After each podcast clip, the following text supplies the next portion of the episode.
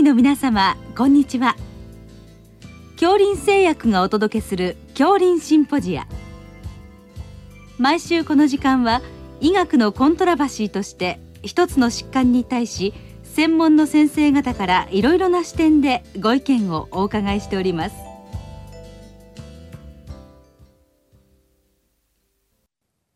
シリーズ。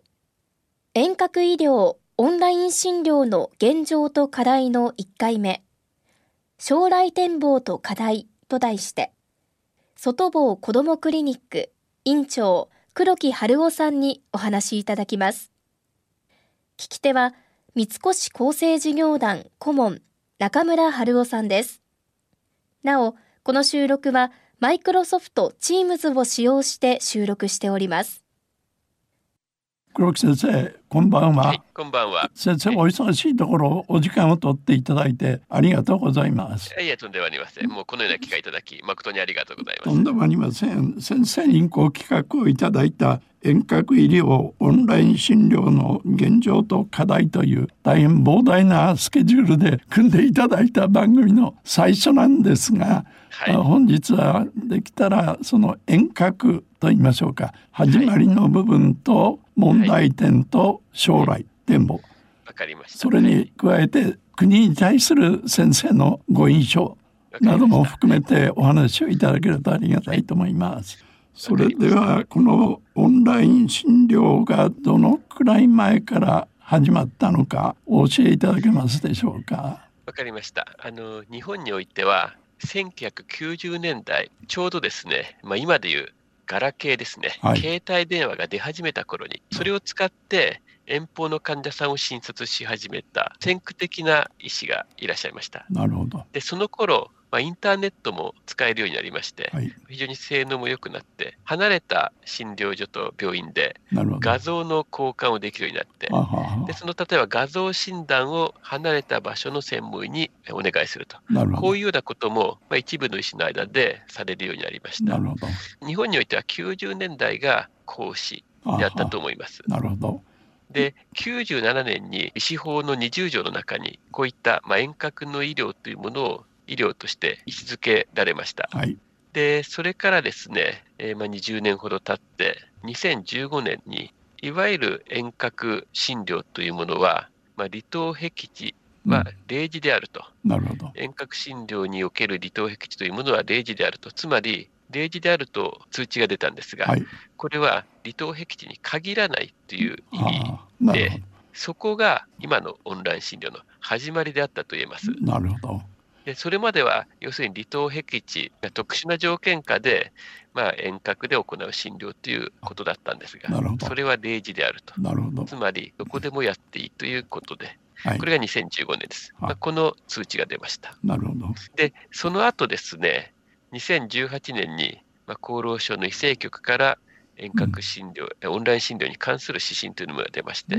これは医師法の中でオンライン診療を位置づけると。ちょうどこの頃に遠隔診療という言い方からオンライン診療という言い方に変わりました。あそうですか。同時に2018年に診療報酬体系の中にオンライン診療が組み込まれたと。なるほど。まあ、こういう経緯です。なるほど。私しばらく防衛医大にいたんですが、はい、当時その災害医療とかですね、えー、場合によると戦場での医療とか、はい、そういったものをその遠隔医療の中に入るんではないかというようなことも言われて、はい、その辺の研究をしているグループがいたんですけど。なるほど。それはあのおっしゃる通りで、まあ、いわゆる遠隔医療と大きく言うと、まあ、例えば離れたところ同士で画像を交換する、それからあのいろんな患者さんや生体情報を受け取る、まあ、これも入って、その遠隔医療の中の一つがオンライン診療です。なるほどそれから、まあ、災害医療とか、まあ、戦時に関連しますと、まあ、極端な話、離れた場所で傷ついた兵士のオペをすると、はい、あのオペの指示を出すんですね。で傷ついた兵士は別の場所にいて、はい、この2つをつなげて、うん、術者はこっちにいて、うん、で、まあ、こちらにこう、まあ、ロボット手術ですね、はい、まあ、そういったものを行うという試みも一時ありました。なるほど。ただ、まだそれは持続はしていないんですが、まあ、そういったものもと含めて言えるんじゃないかと、はい、遠隔医療と大きく言えるんじゃないかと思います。なるほど。ありがとうございます。それでは問題点をお教えいただきたいんですが、ままあ、私どもオンライン診療と患者さんにとってメリットになる部分は大きいかなと思うんですが、はい、私も患者さんを見た時に触診というのがオンラインでどの程度可能なのかちょっと不安でもあるんですけど。はい、あのまあ、オンライン診療というのは、まあ、こういうふうにウェブ上での、まあ、患者さんとの対話ですから、はい、当然患者さんに触ることはできません。そうですね、それからまあ、処置をしたりですね、はい、まあ、検査をしたりすることもできないわけです。はい、そういった点で限界はあります。なるほどただ、それはあくまでもこういうウェブ上での、まあ、診察の特性なわけで、触れないから、処置ができないから劣っているというわけではないと思います。つまり、ウェブ上で患者さんと顔を合わせて話を聞くという、はい、その範囲でできる診療を行えばよいと。なるほど。これはオンライン診療の特徴であるし限界でもあるんですが、うん、やっぱりウェブ上で患者さんがアクセスできるということは、うん、まあ、時間、空間、はい、それから手間のアクセスを格段に良くしますので、はい、やっぱりここが大きな利点だろうと思います。なるほど。はい、そうしますと、医療側からはいかに上手に患者さんから聞き出すのか。そうなんです。おっしゃる通り先生。難しいですね。はい、結局のウェブ上での診療っていうのは、まだ始まったばっかりでして、ええ、まあ、医師もですね、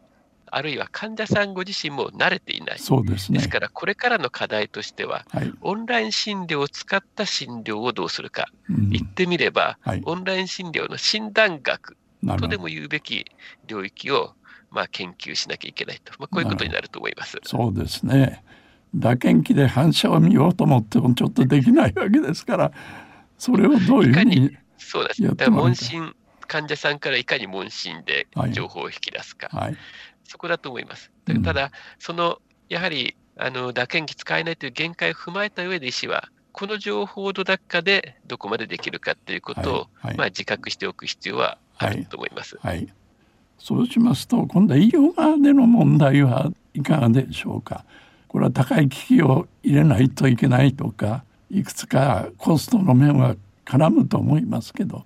このウェブ上での診療は、あのまあ、いろんなシステムがありまして、はい、まあ、今使っているのは Teams とか Skype とか汎用システムというものもあります。はい、一方では、オンライン診療に特化した専用のシステムがあります。なるほどまあ、ただあの、どれを導入するにしても、コストは様々ですが、うん、まあ、普通の診療所レベルでしたら、それほどあの大きなコストはかかりません。なるほどでもう一つ、医療側、あるいは患者さん側も気をつけなきゃいけないのは、はい、セキュリティですね。なるほどこのウェブ上の情報が勝手に拡散してしまうことのないように、なるほどこれはあのシステムを導入する際には、医療側が責任を持たなきゃいけない。なるほどで患者さんにはセキュリティをきちんとするということを、私たちの方からまあ話しておかなければいけないことだと思います。例えばこの人の血液の検査をしたいという患者さんが出た場合これはやはりどなたかに取っていただいて、検査センターに送り結果を私どもが判定をする、ということでしょうか。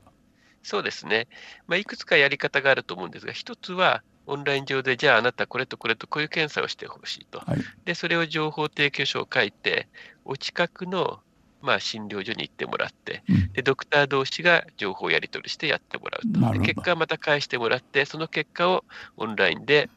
まあ、話をする。でもう一つは、もし検査だけやってくれるあの施設がありましたら、はい、あの検査センターのところで、オンライン上でオーダーを出しておいて、検査をお願いして、結果を患者さんにお話しすると、まあ、そういうことは可能であると思います。なるほどあと黒木先生は厚労省その他の先生方といろいろ検討を続けておられるというふうに伺っておりますが、はい、先生の立場から見た国の姿勢というのはいかがでしょう、はい、あの国はですね、もう長らくこのオンライン診療に関しては大変慎重な姿勢だったんですが、はい、今年のこのコロナの感染、はい、でこれを受けまして、やはり非対面の診療という優勢をやはり国もですね認めてオンラインを積極的に進めると。ただやっぱり慎重に進めていく。で、さらにですね、はい、コロナだから進めるというよりも、はい、やってみたら結構いろんな層が使っている患者さんがですね、うん、なるほど。で若年者も結構多いのでそうしましたら将来はですね、やはり多くの医師がオンラインを使って、多くの住民がそれを享受できるようになると、はい、こういう体制を国としては目指しているんじゃないかと思います。ただ、そのためにはやっぱり慎重な適切な普及が必要だろうと、うん、まあ、こんな姿勢だろうと思います。なるほど、はい、そうしますと機材の進歩はさることながら医者のトレーニングが大事ですね。はい、これからやっぱりウェブ上でいかに患者さんと意思疎通するか、えー、それからウェブ上で分かることも結構ありますので、その辺のトレーニング、まあ、新しい領域だと思います。なるほど、はい、先生長年この領域で奮闘されててどういった将来性の問題があるでしょうか、はい、やっぱり将来はですね、はい、このオンライン診療という方法が普通の診療の一つとして、はい、外来診療をやると同じように在宅に出かけると同じようにじゃあ今日はオンラインをやってみようと、あなたは今日は調子がいいからオンラインでいいだろうと、どこの診療所でも病院でも使えるようになって、うん、医師も患者さんもそれを一つの選択肢として選べる。こういう独立した診療の形態として普及すること、まあ、これが将来像だろうと思っています。ああそうですか。最後にコストベネフィットではいかがですか？まああのどのような点数をつけるか次第ですが、はい、あのこういった情報通信機器のコストというのはかなり下がってますし、一方あの患者さんの手間、医師側はですね、医師側は手間もちょっとかかるんですが、はい、あのこれは非常に良いものじゃないかと思います。そしてあの患者さんの病気の管理も良くなりますし、はい、アクセスが良くなりますから、はい、結局管理は良くなりますので、これはやっぱり私は使い方次第で非常に良いものになると思います。はい、本日はい。ろい。ろありがとうございました。ありがとうございます。シリーズ遠隔医療オンライン診療の現状と課題の1回目。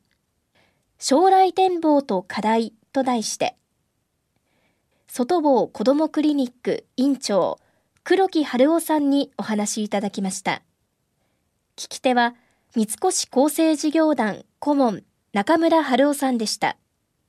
この収録は、マイクロソフトチームズを使用して収録いたしました。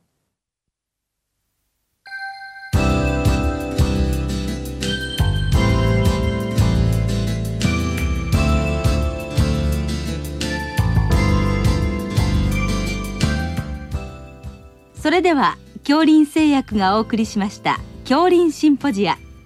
来週をどうぞお楽しみに。